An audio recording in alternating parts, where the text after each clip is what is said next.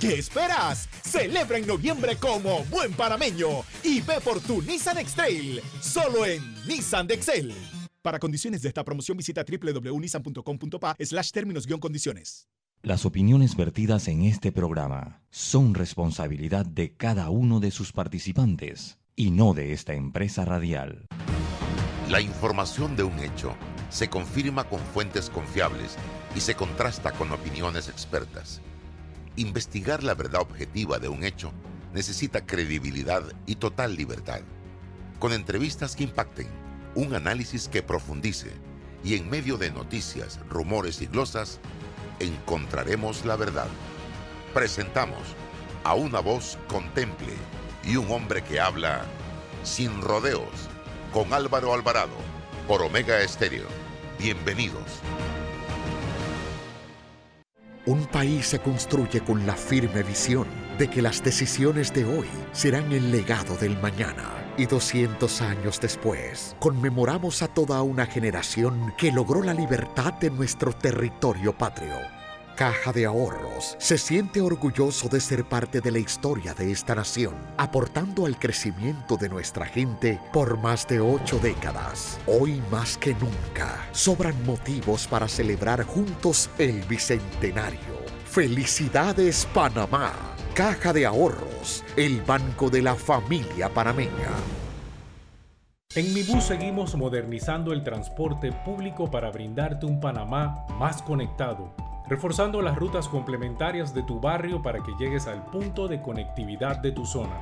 En el este, cuentas con la zona paga Metro Pedregal, en el norte, con la zona paga Los Andes, y en el centro, con la zona paga 5 de Mayo, en donde tendrás rutas troncales y corredores de alta frecuencia, y así puedes trasladarte de una forma más rápida y segura. Sigue avanzando en tu viaje realizando el transporte gratuito y aprovecha todos los beneficios en tiempo y dinero. Y recuerda, no bajes la guardia contra la COVID-19.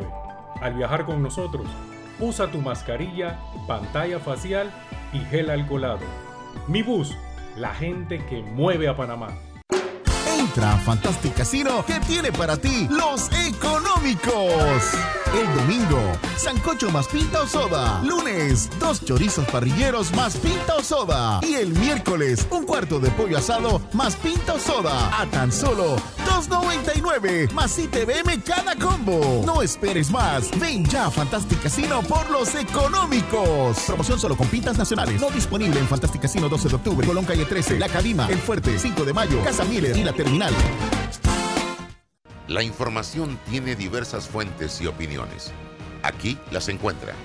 Está escuchando Sin Rodeos con Álvaro Alvarado.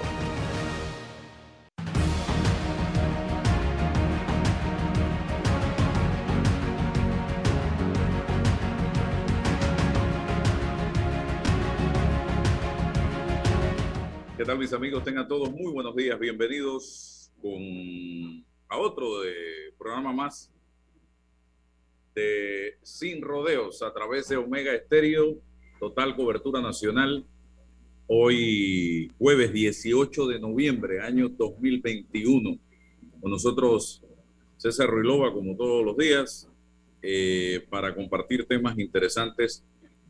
Quiero tocar tres temas antes de entrar con la entrevista de fondo en la que estaremos conversando con un productor de arroz de la región de Azuero sobre la producción arrocera, sobre el control de precios, la entrada en vigencia del Tratado de Promoción Comercial, siempre preocupados por el tema agrícola del país. Pero miren esto, ayer sale el procurador interino, y hay que recalcar mucho esto de procurador interino, da pena, da vergüenza que nosotros a estas alturas del partido no podamos tener la madurez necesaria para contar con un procurador en firme, nombrado, que tenga la libertad de tomar decisiones sin estar dependiendo de un nombramiento a estas alturas.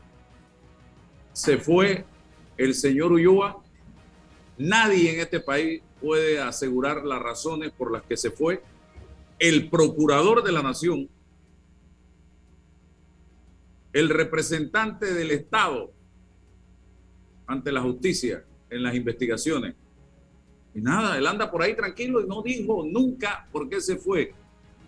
Llega, asume el cargo de manera interina el señor Caraballo y nadie menciona ni toca ese tema para nada. Y ahí está de manera interina como están decenas de jueces en los tribunales de justicia en el órgano judicial. Pero bueno, nosotros estamos, parece que ya acostumbrándonos a esta vida. Pero yo sí quiero destacar que ayer el señor Caraballo salió a señalar él directamente que al mediodía del miércoles fueron aprendidas cuatro personas por estar vinculadas a un presunto peculado en la Lotería Nacional de Beneficencia. Al momento de la detención, los funcionarios ocupaban los cargos de director de operaciones. Otro laboraba en la dirección de entrega de chances y billetes. Y la exdirectora provincial de la Lotería en la provincia de Panamá añadió que esa exdirectora provincial aún laboraba dentro de la institución, pero en otra posición, la cual no detalló. Caraballo reveló que aún faltan por capturar otros dos presuntos implicados en el peculado. Aún la Fiscalía Anticorrupción no ha podido determinar la cantidad de dinero que se sustrajo a la institución. Aclaró que el cobro de los sorteos se efectuaba semanalmente y en cantidades pequeñas, por ello la acumulación podría ser mayor. Miren cómo anda la corrupción en este país. Está permeando en un número plural de instituciones públicas. Funcionarios de todos los niveles y de todas las jerarquías a diario involucrados en actos de corrupción. Y yo me pregunto, la directora de la lotería no sabía absolutamente nada de esto. ¿Qué tipo de auditorías o de controles hay en la Lotería Nacional de Beneficencia? Que la directora de la institución y ante el escándalo que ya había surgido meses atrás, en la que se cuestionaron temas como esto, el cobro de chances y billetes que eran devueltos y que no se registraba y se cambiaban, y que la directora de la lotería no haya salido, no haya dicho nada, ni diga nada, y tenga tanto poder tanto control de la institución que ella permanece tranquilamente en su cargo. Pregunto yo, ¿no sabía nada, señora directora, usted de todo esto lo que estaba, de lo que estaba pasando? Una institución que hoy es el bastión del Molirena, presidido por el señor Francisco Alemán. Y por ahí están saliendo informaciones, memes y demás relacionados con este tema que yo espero que no quede en el barrendero de la Lotería Nacional de Beneficencia y punto. Una institución tan noble, una institución histórica como la Lotería Nacional de Beneficencia. Otro tema. Ayer, señoras y señores, y este es el segundo día, salen publicaciones vinculadas a la expresidenta de la Asamblea nivel Abrego, relacionadas con contratos directos y la danza de millones de dólares. Y yo escucho a la señora Yanivel hablar de que quieren volver a gobernar. Y yo me pregunto, ¿volver a gobernar para que más de medio millón de dólares en contratos directos sean destinados para pagar comidas, para los miembros de la Junta Directiva y las comisiones de la Asamblea durante la presidencia de la diputada Ábrego? Dice la noticia que a la lista de contratos directos también se suman compras de cortinas, muebles para oficina, para diputados.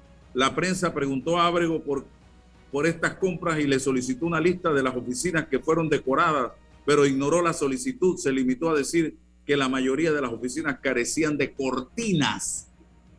Imagínese usted las prioridades que hay en nuestros políticos, cortinas, comida para los políticos, como si ellos no estuvieran recibiendo un salario y tuviéramos que gastarnos, aquí dice, miles de dólares, dice, en refrigerios y comidas y desayunos. Entre la documentación que analizó la prensa, de forma aleatoria, detectó que algunas empresas favorecidas están integradas por funcionarios, por ejemplo, ingeniería, electromecánica, refrigeración y construcción civiles, que obtuvo más de 63 mil dólares por dos contratos en el 2018 y 2019. Tiene como agente residente y secretario a Víctor Vergara, secretario general en la Autoridad Nacional de Administración de Tierras. Vergara afirmó que renunció a la sociedad, pero que su cliente no le ha reemplazado formalmente. Cuando la diputada Yanivel decidió embellecer su oficina y la del el diputado Kivian Panay, su hoy esposo, respectivamente, a un costo de 30 mil dólares cada una en, la recién, en el recién estrenado edificio de los diputados. La entonces presidenta de la Asamblea también aclaró, acicaló otras oficinas del órgano legislativo, para lo cual hizo varias contrataciones directas.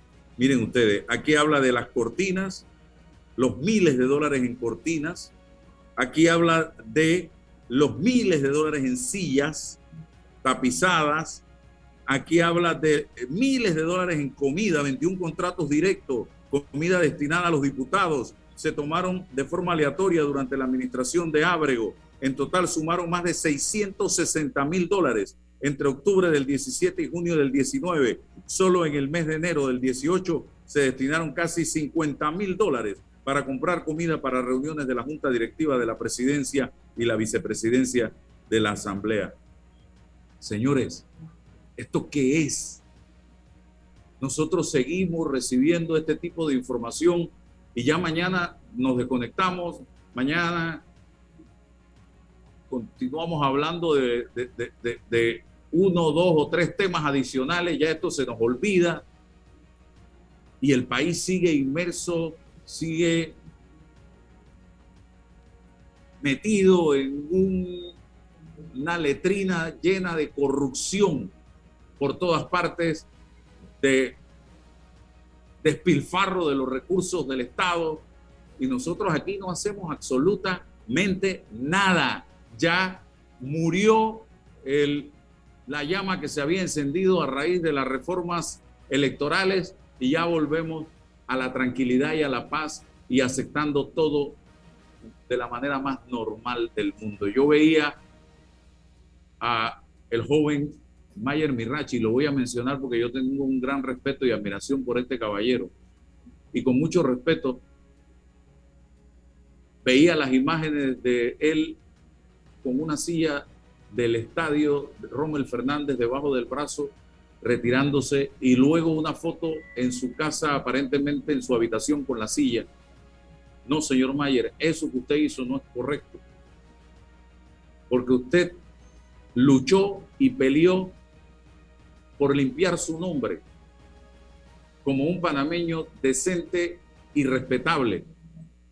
Y eso que usted hizo no es correcto, porque yo no puedo agarrar un tubo de alto, que es una propiedad del Estado, sacarlo y llevármelo para la casa, su pretexto de que otros están robando y nadie se da cuenta de lo que están haciendo ni lo critican y por eso yo me voy a robar y me voy a filmar un tubo de alto en la calle para ver cómo reacciona la gente. No, yo creo que eso no es correcto. Y usted, repito, yo he tenido la oportunidad de conversar con usted en una ocasión allá en Colombia y sentí tristeza por lo que le hicieron, apoyé en su momento eh, eh, trasladándome a Colombia para que usted diera a conocer su verdad sobre eh, lo que pasó y la persecución de que fue víctima, pero el argumento que usted plantea para llevarse de una propiedad del Estado una silla no es correcto y no manda un mensaje alto y claro, porque a mí, y yo estoy seguro que usted también, don César, me enseñaron en casa desde niño que si yo llegaba con algo que no era mío, no podía quedarme con eso. Y las consecuencias iban a ser eh, difíciles en el hogar. Entonces, transmitirle al país con toda tranquilidad y con argumento a que yo me la llevé para demostrar X, Y o Z y que es que aquí hacen más bulla por una silla que por un hospital. No, señores. Entonces estamos tratando de justificar algo que está incorrecto. Y yo creo que lo que debió hacer don Mayer eh, fue pedir disculpas, decir me equivoqué, no fue lo correcto, ni siquiera debió hacerlo. Y le repito, para mí siempre lo he respetado porque sé que es una persona inteligente. Entonces, Ruilova. Buenos días, buenos días Álvaro, buenos días a todos los que hoy nos escuchan 18 de noviembre, mes de nuestra querida patria. Bueno, sobre los temas que has abordado, inicialmente me gustaría eh, comentarte sobre, sobre la gestión del Procurador General interino de la Nación eh, y, y, específicamente en concreto sobre sus declaraciones respecto a la aprehensión de cuatro funcionarios de la, de la, de la Lotería Nacional. Yo, pienso que llegó el momento, Álvaro, pese a la, su interinidad, que establezcamos cuáles son las metas institucionales, en este caso del Ministerio Público. La aprehensión de, una, de un individuo bajo el sometimiento de una investigación penal es una consecuencia importante, sí, por supuesto, que indica en ese momento que la persona tiene algún grado de vinculación. Pero esa no es la meta final. ¿Dónde están las condenas?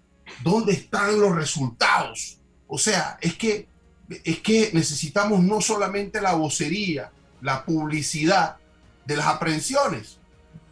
Necesitamos también, bueno, cuál es el resultado cuando se dan estas audiencias, cuando se dan estos debates. Porque estamos en un momento inicial de las investigaciones pero bueno, al final cuando se presenta la acusación y se actúa frente a los jueces de la República, con qué mm, eficacia y eficiencia lo hacemos de manera institucional. Entonces, a mí sí un poco me preocupa toda la parafernalia eh, de, las coberturas mediáticas que son importantes, claro que sí, necesarias, pero que también tienen que apostar a pensar en que necesitamos la fortaleza en la acusación, en la investigación de la acusación, para poder contar con los resultados de las condenas y la recuperación patrimonial de los dineros mal habidos.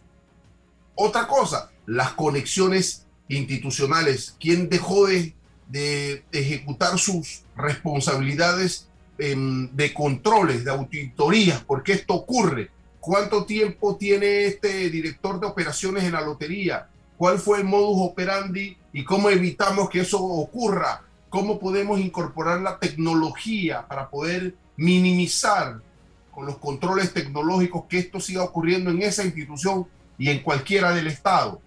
Bueno, ya eso es una obra no del Ministerio Público, pero es un mensaje para poder interdisciplinariamente convocar a todos los que tienen la obligación jurídica de esos controles. Contraloría, todo el mundo. Eh, esto. sí, muy bien por las aprehensiones, pero ¿y después de eso qué? Porque mañana pasado, entonces quizás encontremos fallos absolutorios por nulidades o lo que sea, y no solo nos sirven estas publicidades. Lo otro, sobre la expresidenta de la Asamblea Nacional, es que las plataformas legales, jurídicas, están dadas para el poder discrecional, el gran poder discrecional de un presidente de la Asamblea para contratar de manera unilateral, contratar y administrar millones de dólares. Y se amparan bajo esa plataforma histórica y no hay control alguno. Entonces, ahí están las leyes que nos permiten, convivimos con las leyes que permiten esto quinquenio tras quinquenio, año tras año, eh, eh, los discursos de renovación, de autorregulación del Parlamento y de su dirigencia, lo vivimos año tras año. Ahora, claro, es peor cuando desde lo político estos personajes le reclaman al otro controles, le reclaman al otro cuentas, en este caso a la dirigencia del cambio democrático, cuando ellos no han mostrado esa autorregulación y esa presentación de las cuentas. Pero ahí está la ley, pero insisto, convivimos con esa ley, no hacemos nada para remediarla. Esto no es un problema ni siquiera constitucional, es la ley que le permite al presidente de la Asamblea la contratación directa sin límite de millones de dólares. Obviamente que van fracturando los contratos, los van dividiendo y van haciendo y van sumando millones y millones de dólares. No hacemos absolutamente nada. Requerimos, insisto, esa impronta de reformar, refundar para controlar la corrupción, para controlar la discrecionalidad. Y lo último, es lamentable, pero es cierto, o sea, del señor Mirachi, lo, lo vi, se equivocó y pienso que debe admitir la equivocación. No hay justificación. Ese laboratorio social que intentó establecer creo que le quedó mal y debe reflexionar y lo que corresponde es admitir la equivocación. Eh, yo no puedo, so, pretexto de que la policía este, no, no, cumple con sus roles, ir a un banco y robarlo y decirle a mí sí y al resto no. Eso no tiene ningún sentido, bajo ningún concepto. Entonces, creo que debió consultar con un sociólogo o un experto en política criminal para ver qué tipo de mensaje. Y lo que a mí me preocupa, Álvaro, es que estamos apostando al poderío de las redes sociales para hacer lo que nos da la gana. Las redes sociales son un instrumento, no son un fin en sí mismo. El fin en sí mismo es la conducta del ser humano, su conducta, los hechos.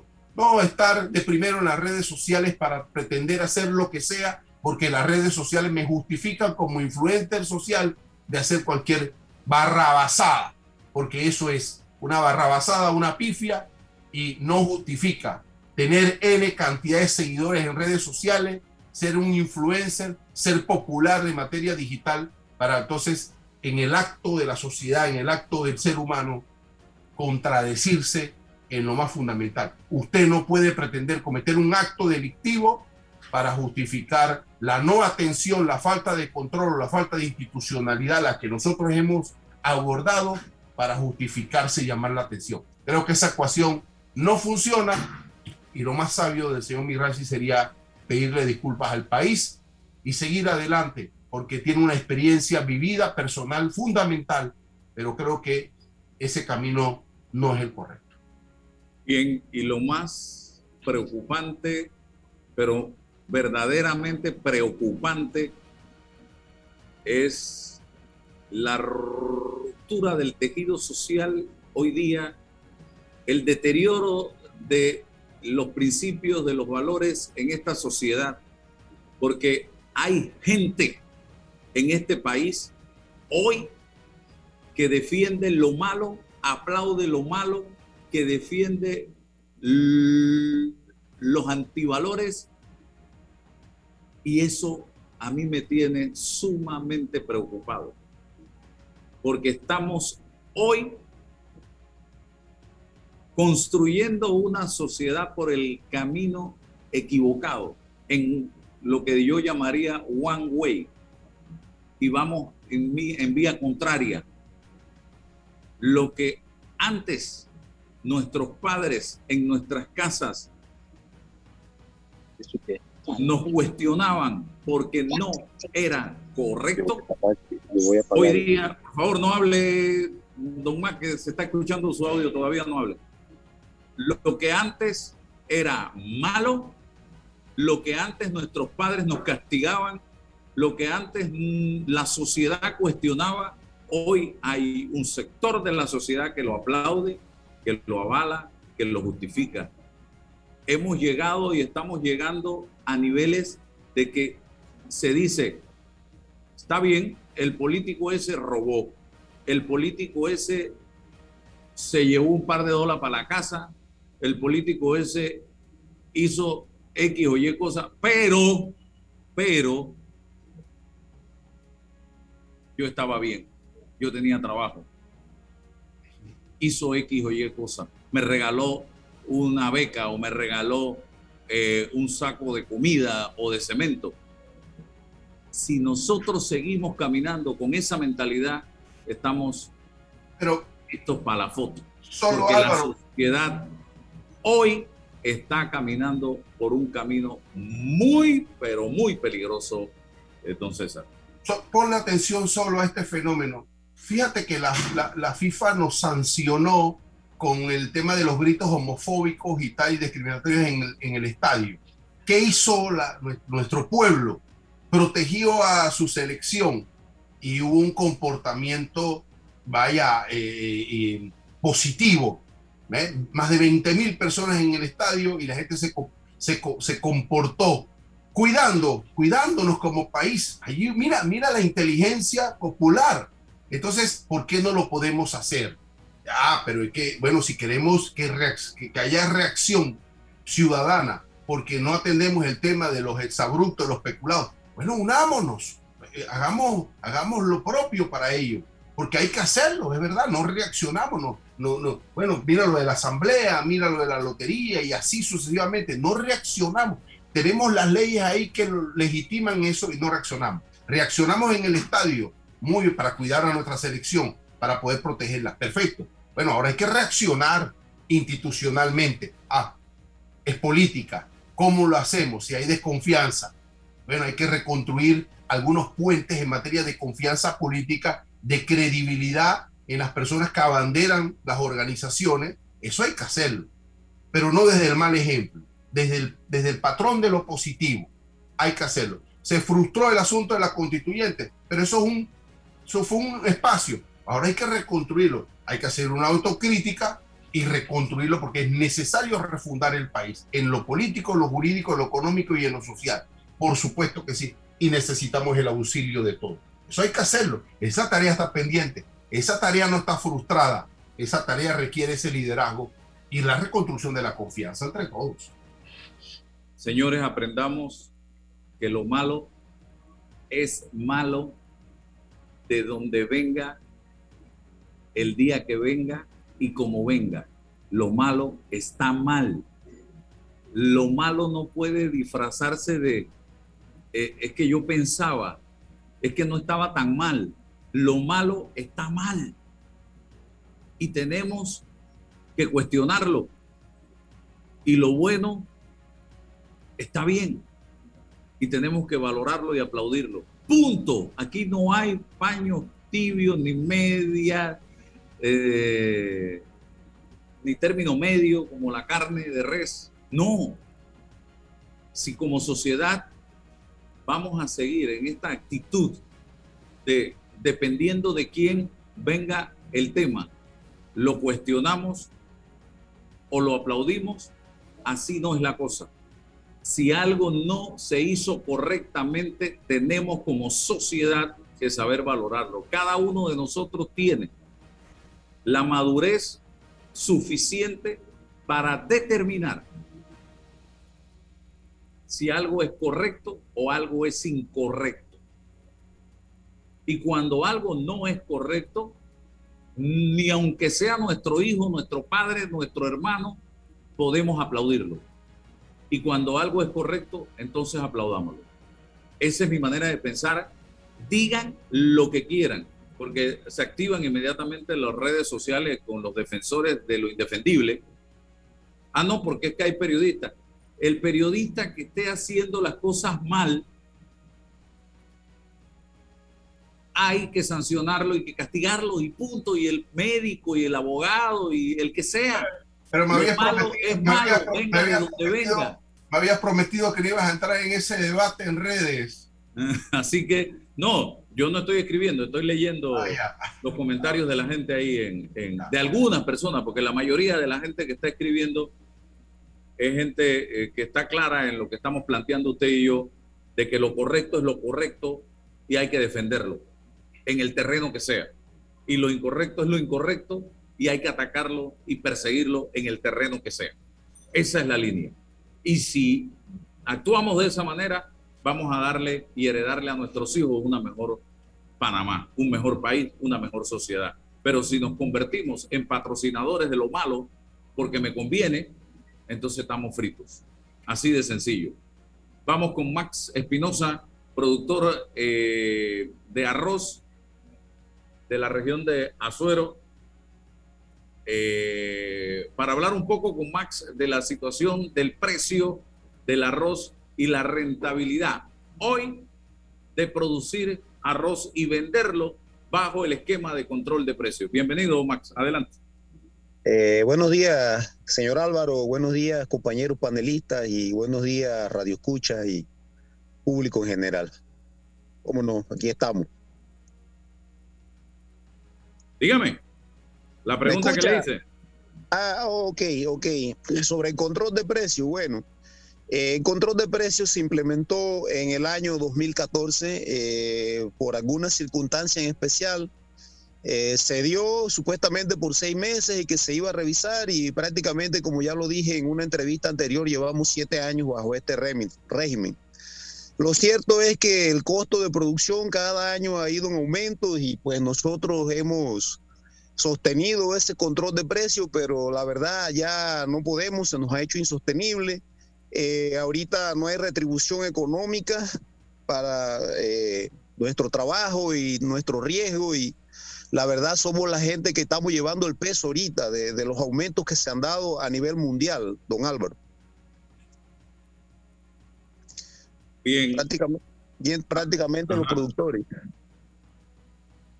Bien, antes de continuar, estoy recibiendo reportes del hallazgo del cuerpo sin vida de el trovador y profesor Zacarías Marín en el Río Chico por parte del Sistema Nacional de Protección Civil. Nosotros ayer habíamos dado a conocer la información de que eh, en el, a orillas del Río Chico se había eh, logrado, eh, se había detectado un vehículo de propiedad del cantor del trovador, Zacarías Marín, profesor también. Eh, testigos habían eh, señalado que también se había encontrado en el lugar eh, una mascarilla, las llaves del carro, unos zapatos. No se había encontrado el, cuerpo del señor Marín y hoy, ya luego de intensa búsqueda, SINAPROC da con el hallazgo del cadáver de este artista panameño. Lamentable la información, eh, resignación a los familiares, nuestro más sentido pésame y que Dios se apiade de él y lo acoja en su seno. Bien, seguimos acá. ¿Se puede producir, señor Mac, esa ecuación de producir bajo la figura del control de precio?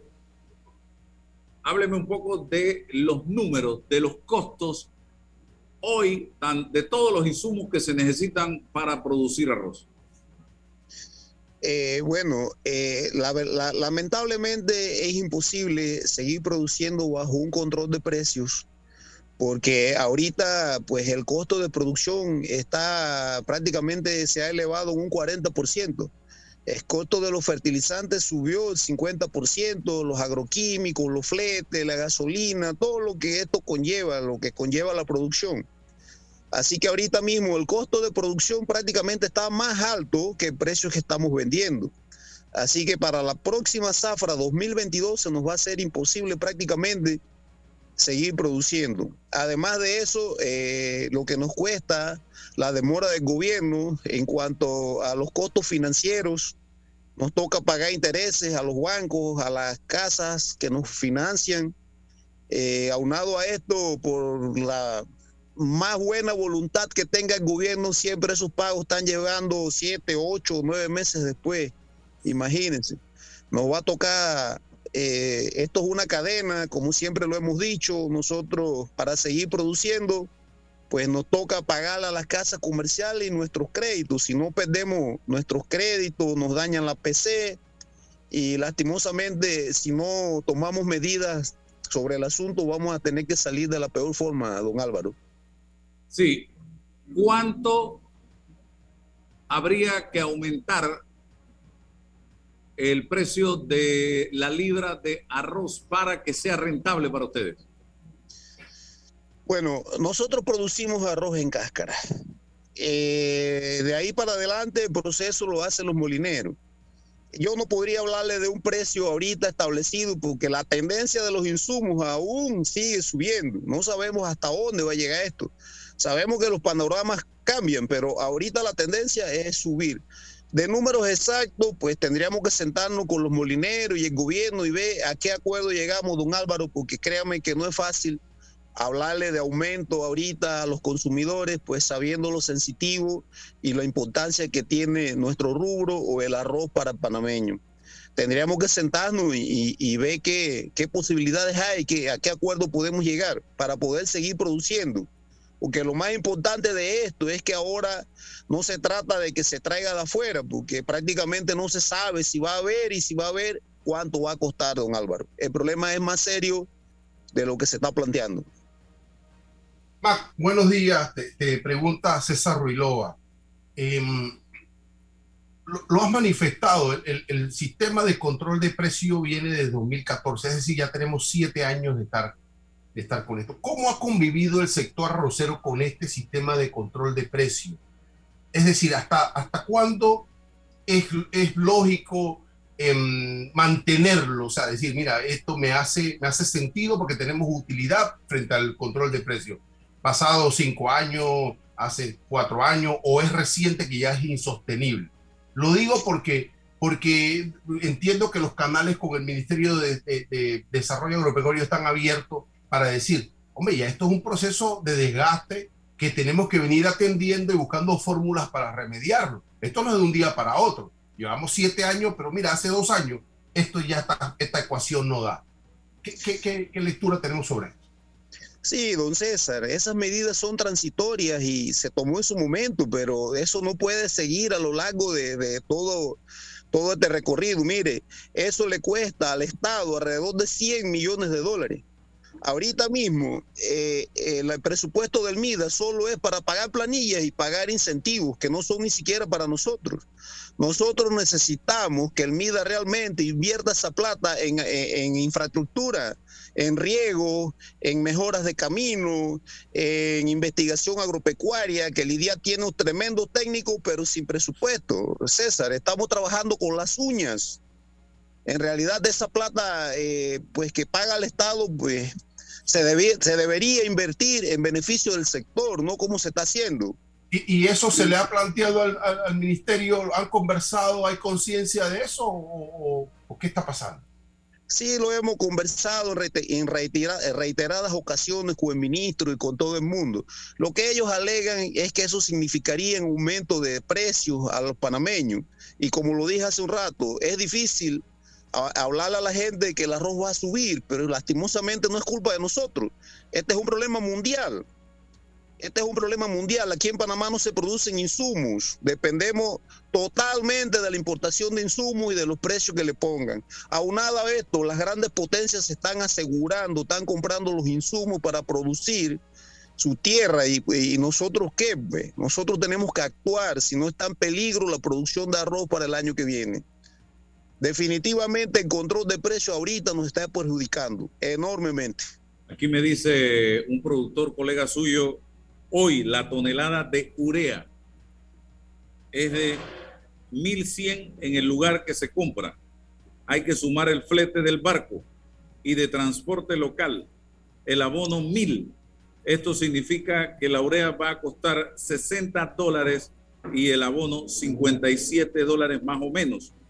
Y en abril el costo era de 23 dólares. Imagínese usted que está más que duplicándose, 150% aproximadamente eh, ha elevado el precio y Panamá mantiene la figura del el control de precios eh, que es insostenible en el tema del arroz y muchos otros rubros debido a que el productor no puede seguir cargando con estos costos eh, de insumos que no se producen en Panamá, sino que vienen del mercado internacional. La pregunta es si el gobierno nacional está claro en este tema, si el gobierno nacional está dispuesto a resolver esto de alguna u otra manera y cuáles serían las alternativas, porque aquí yo no veo más que o subsidio o liberación del mercado. Aquí no hay más nada, porque esto no lo controla, esto es como el combustible. Panamá no tiene en este momento eh, los mecanismos para eh, presionar o impactar en el precio del combustible en nuestro país y mucho menos internacionalmente. Sí, definitivamente. Eh, mire por dónde anda el costo. Esto se nos ha duplicado y, como le decía, ahorita lo que se presume es que vamos a tener pérdidas y nadie puede trabajar con pérdidas. Eso es totalmente imposible, don Álvaro. Eh, y, lo, y lo triste de esto, señor César, es que por lo menos las grandes potencias están asegurando su comida. Mire, Brasil ya anunció que no va a tener comida para 2022. Los gringos están reduciendo la producción de arroz porque lleva muchísimos insumos, eh, se eleva demasiado el costo de producción, en cambio la soya no. Así que ellos están alternando y tienen la posibilidad de cambiar sus cultivos. Nosotros aquí en Panamá no, aquí no comemos soya, aquí comemos arroz. Y esto lo que va a hacer es ahuyentar a el hombre de campo a producir, o sea, va a bajar, a reducir la siembra y la producción, porque dice, esto yo, no puedo. Álvaro, lo que pasa es que el Estado, el Estado tiene alguna salida, por, por duras que sean, es importar, pues entonces, porque el Estado dirá, bueno, importo, pues. No sé más. Don, César, el problema es que el problema es que quién asegura que haya en su momento y los precios. Por supuesto. Eh, eh, es, que en el mismo tema está Guyana y están todos estos países productores de arroz. Ellos dependen de, la, de, de, de, su, de sus importaciones de insumos.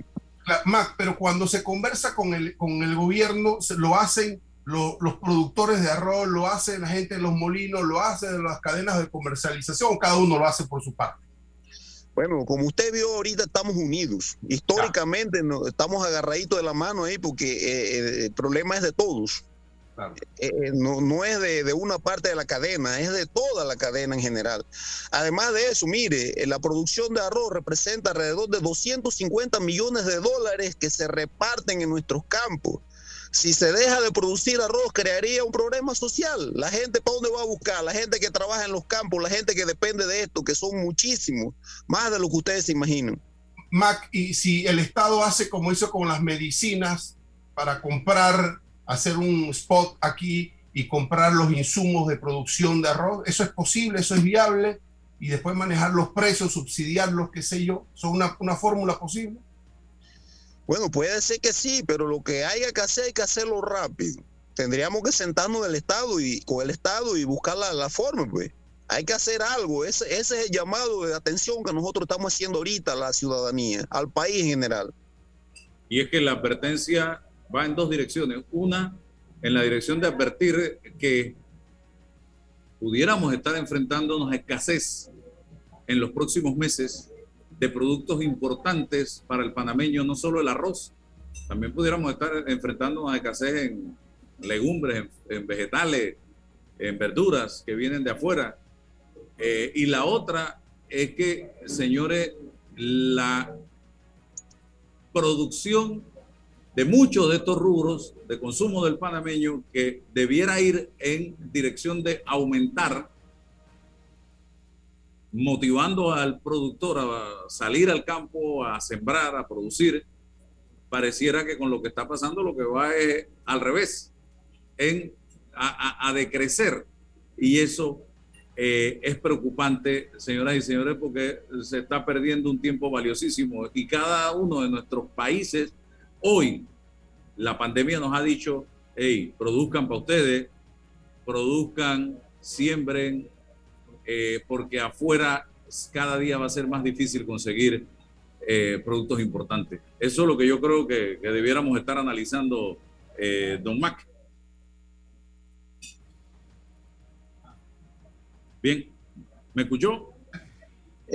sí, es que me estaba entrando una llamada, pero sí, sí, aunado a esto, yo te puedo decir que comida cara es la que no hay. Eh, deberíamos eh, estar preocupados por llegar a la soberanía alimentaria aquí en nuestro país, no solo en arroz, sino en otros productos como usted lo acaba de decir. Pero esto nos afecta a todos. El alza es a nivel mundial, no es invento, no es gana que nosotros tenemos de aumentar. Vuelvo y le digo, no es la idea. Los el panorama cambia y ahorita está en contra de nosotros. Esa es la realidad. Y otra cosa, nosotros no podemos seguir resolviendo todos los problemas de este país a base de subsidio. Pero Álvaro, es que esto es una decisión política y, quién quiere pagar el costo político. Ellos no lo van a pagar porque esto es un diálogo no técnico. Ya, mira, los productores están claros. ¿Qué es lo, cuál es la fórmula? No funciona. Pero el problema es que el engranaje político no va a asumir el costo político, es decir, se acabó y que la población, porque se van, se van al despeñadero político, Álvaro. Y, y ese es el gran debate aquí que no quieren asumir el costo político de este de esta fórmula de subsidio de ninguna otra fórmula de subsidio. No han destrancado ninguno, Álvaro. Bueno, no. hasta, hasta cuando... Aguanta, el país no aguanta, ningún país aguanta más subsidio. Aquí los, los transportistas salen a la calle, vamos con subsidio. Los estudiantes, vamos con subsidio los, los, ¿qué te digo? Los que quedaron sin trabajo, vamos con subsidio. los productores están planteando una opción, hey, liberen el mercado y se acabó. Pero esa liberación entra en un costo. yo creo que el diálogo aquí no ya no es ni siquiera técnico, es político. Es decir, hey, asuman el costo político, pero es lo que corresponde. Es lo que corresponde. Porque si estás pensando en el 24, no vas a asumir un costo político que tienes que asumir si los números no dan. Ya, ya no es un tema de número, de fórmula. Los números no dan, son objetivos, ahí está la data. Es el costo político, es decir, se acabó, se acabó el control de precios. Pero, para eso se necesita transparencia, voluntad, decirle a la gente, y quién más que el propio presidente Cortizo, que conoce el sector agropecuario como la palma de su mano, para hablarle al país con franqueza. Estamos enfrentando esto, esto y esto y no nos queda otra opción que esta, señoras y señores, porque no podemos más. Así de sencillo. Ya, el Estado no puede, pero también mandamos el mensaje, está comprando cortinas, sillas y eh, comida en la Asamblea Nacional de Diputados, te está gastando en alquileres de carro, te está gastando en viajes. Eh, sin embargo, miren el problemón que tenemos acá con el sector agropecuario. Esa es la incongruencia en un Estado y en un país como el nuestro. Los mensajes que se enfrentan y que se chocan, eh, mensajes eh, que van en contra de, la situación que estamos viviendo versus eh, un sector agropecuario que está diciendo, señores, no podemos más. No, y aquí estamos hablando de alimento, de vida o muerte, estimados amigos. ¿Algo más que decir, don Mac? Eh, como no, Álvaro, pues nada más me queda decir, reiterar las palabras de don César. Eh, yo creo que esto está tomando un matiz político que no debería ser. El control de precios es insostenible para nosotros los productores y para el Estado. Ese dinero se debería invertir en bien del, del sector agropecuario, no como se está haciendo, don Álvaro. Hay que buscar soluciones, eh, llamamos al Estado que nos sentemos y tratemos de buscar la mejor fórmula para asegurar nuestras siembras y poder seguir trabajando. Eh, muchas gracias por la entrevista. Gracias a usted, don Mac. Y acá les comento, me dice don Alexander Araúz, que con 55 centavos por quintal sería 88 dólares al año, 7.20 al mes, 23 centavos al día. Sigue siendo barato el arroz de primera en esta ecuación que vendría de una u otra manera a mitigar el asunto, a satisfacer eh, las inquietudes que tienen algunos eh, productores de arroz a lo ancho, y, largo de la geografía nacional. Así que eh, gracias por aportar en el día de hoy en un tema tan delicado, tan importante como es la comida. Yo, si ustedes ven, le dedico mensualmente tiempo a este tema porque me preocupa muchísimo. Me preocupa muchísimo. Panamá no es autosuficiente en nada. En nada. Y nosotros no podemos darnos el lujo de sentarnos a esperar. No, es que va a venir de tal lado. Es que va a venir de tal lado. Y en esos tales lados, hoy día están teniendo problemas también con la producción. Y el tema del flete, de lo que viene de China, no pensemos que se va a resolver de la noche a la mañana, porque aquí hay varios actores que son precisamente los protagonistas de este tema. Aquí en los puertos de Estados Unidos se están quedando por regulaciones establecidas en Estados Unidos hoy día los contenedores que vienen de China y no por uno o dos días, por semanas y hasta meses. Y esto lo que está generando es que los barcos de China se tengan que regresar sin los contenedores y se está produciendo una acumulación de contenedores en los puertos de Estados Unidos y una ausencia de contenedores en China y esto está produciendo un descontrol, un desbalance y un encarecimiento del flete. Por ahí va la cosa estoy leyendo información relacionada con este tema, investigaciones que han hecho colegas periodistas que se han metido en el tema a nivel internacional y se las voy a comentar en los próximos días. Vamos a la pausa y regresamos con más. Hola, ¿has paseado en el metro? Es bien bonito, pero es importante dejar salir antes de entrar al tren, circular siempre por la derecha, no botar ni un solo papel, no consumir alimentos y bebidas en la estación. Haz tu vida más fácil con De Una, de Caja de Ahorros. La nueva facilidad para enviar y recibir dinero de celular a celular a uno o varios usuarios. Crea colectas para compartir gastos de cumpleaños, viajes, bautizos o cualquier actividad que estés organizando con amigos o familiares. Descarga ya el app Banca Móvil y actívate de una. Caja de Ahorros, el banco de la familia parameña. Así es Panamá. Un lugar donde cada amanecer es una nueva oportunidad de empezar. Este es el momento de seguir adelante. Trabajando con empeño, creyendo en nuestro país y apoyando a nuestra gente. ¡Viva Panamá! Panama Ports Company. Déjate llevar por la frescura del pollo melo. Panameño como tú. Déjate llevar por la frescura del pollo melo. Variedad y calidad. Melo. Frescura de altos estándares. la calidad es una promesa. Para llevarte el pollo melo siempre fresco hasta tu mesa. Déjate llevar por la frescura del pollo melo. Por su sabor y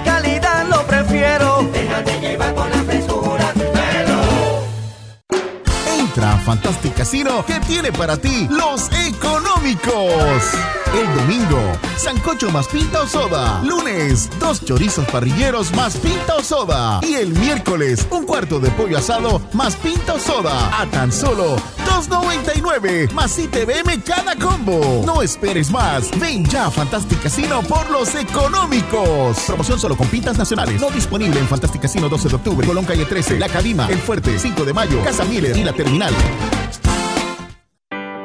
¿Sabías que la concesión de Cobre Panamá abarca 13.000 hectáreas, de las cuales se van a desarrollar escalonadamente 5.900 y se van a reforestar 10.475 hectáreas? Cobre Panamá es la empresa con el mayor programa de reforestación del país. Desde el 2011 hasta la fecha ya se han reforestado 3.120 hectáreas. ¡Qué gran compromiso! Cobre Panamá. Estamos transformando vidas.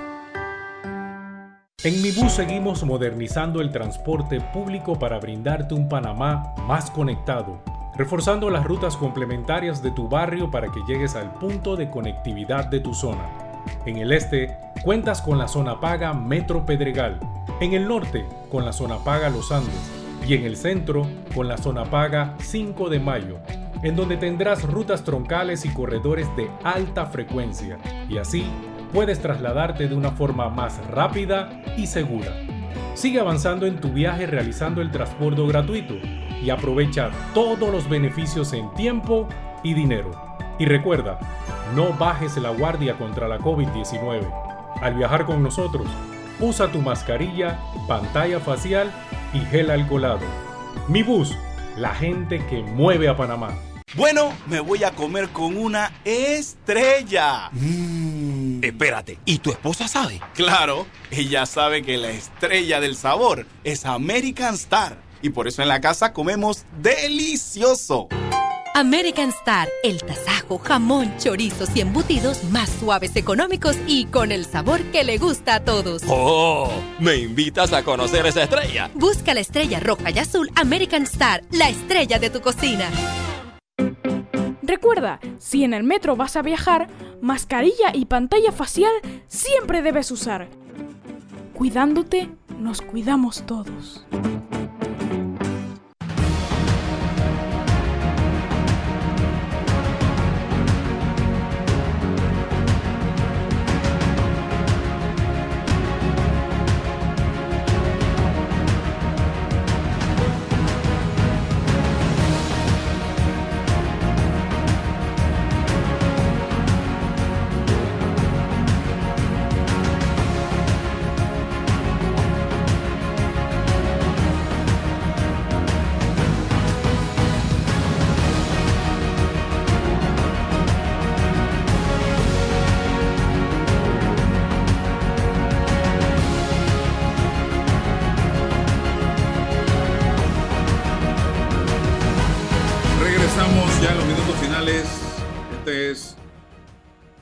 Omega Estéreo sin eh, rodeos y estaba revisando acá brevemente. Hoy sale en el diario Crítica y en el Panamá América un testimonio que dio ante un juez el martes, eh, un testigo protegido, Euro 14 creo que es el, se llama.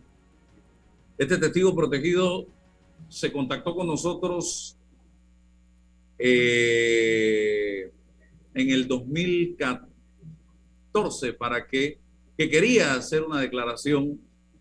Ese día estábamos en plena eh, contienda electoral, en una elección extraordinaria que se había hecho para definir algunos circuitos, recordará usted, don César, eh, que habían quedado o que habían sido impugnados. Eso fue un domingo. Recuerdo yo que ese día eh, hubo elecciones en las tablas, en el circuito 7-1, eh, Timofú y el señor... Eh, Espino, Espino, ¿no es? Espino, sí. Y así en otros circuitos. Y nosotros recibimos la llamada para darnos esta exclusiva. Eh, fuimos al bufete de abogados donde estaba este testigo protegido a realizar la entrevista. Él nos firmó un documento eh, donde autorizaba la publicación de la entrevista, se hizo eh, en silueta, y allí se desprende toda una serie de elementos que sirvieron para llevar adelante la investigación del PAN, Programa de Acción Nacional, creo que se llamaba. Y hoy el testigo revela en un testimonio que da un juez que fue obligado, que todo esto fue parte de una trama. Bueno, no sé, ahí está la entrevista donde él habló del caso del PAN. Y es que el caso del PAN fue un caso simbólico de cosas que no se debieron hacer en un momento determinado en la vida de este país. Eh, y allí estuvo preso el director del PAN en ese momento. Allí se encontraron cosas en esas propiedades del señor director del PAN que salieron a la palestra publicadas por los medios de comunicación. ¿Qué pasó? Yo creo que las personas que el testigo protegido menciona, fiscales, exmiembros del Consejo de Seguridad, solo ha, muerto uno, el señor Saltarín, pero los demás debieran salir a la palestra a decir, ¿esto es cierto o esto es falso? Porque si no salen a decir nada, quiere decir que le están dando la razón al testigo protegido y le están dando la verdad absoluta al testigo protegido. Así que yo espero y confío, voy a darle seguimiento al tema a ver qué pasa si realmente salen o no salen a desmentir o a confirmar lo que este caballero está diciendo y ahí está la declaración que reposa en los archivos de Telemetro donde este señor hizo declaraciones a el noticiero en ese momento a solicitud de él, eh, firmando incluso un documento donde autorizaba su divulgación. De César.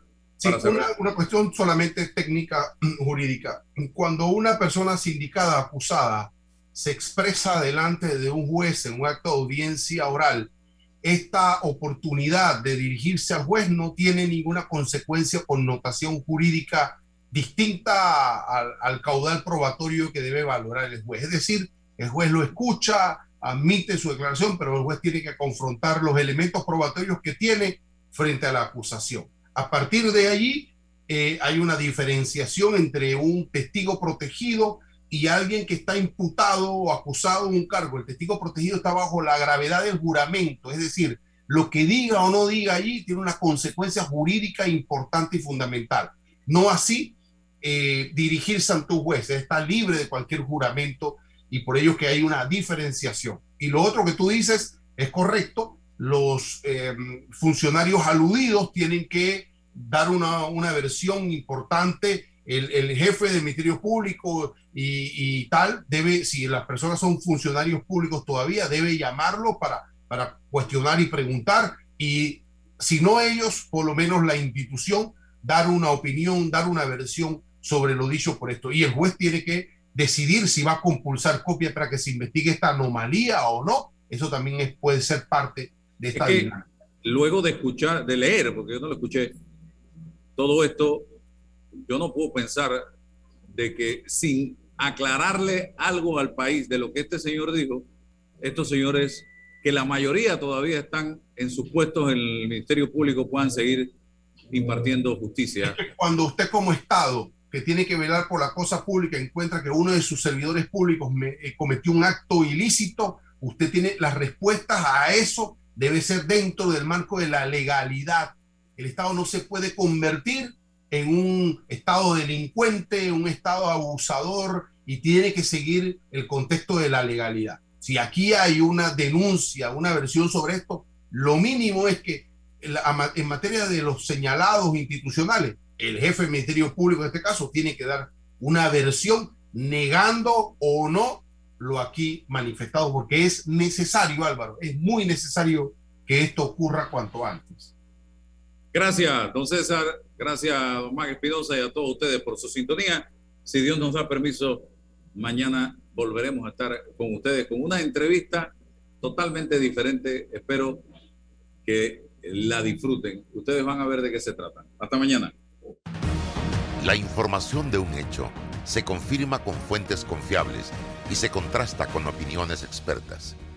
Investigar la verdad objetiva de un hecho necesita credibilidad y total libertad. Con entrevistas que impacten, un análisis que profundice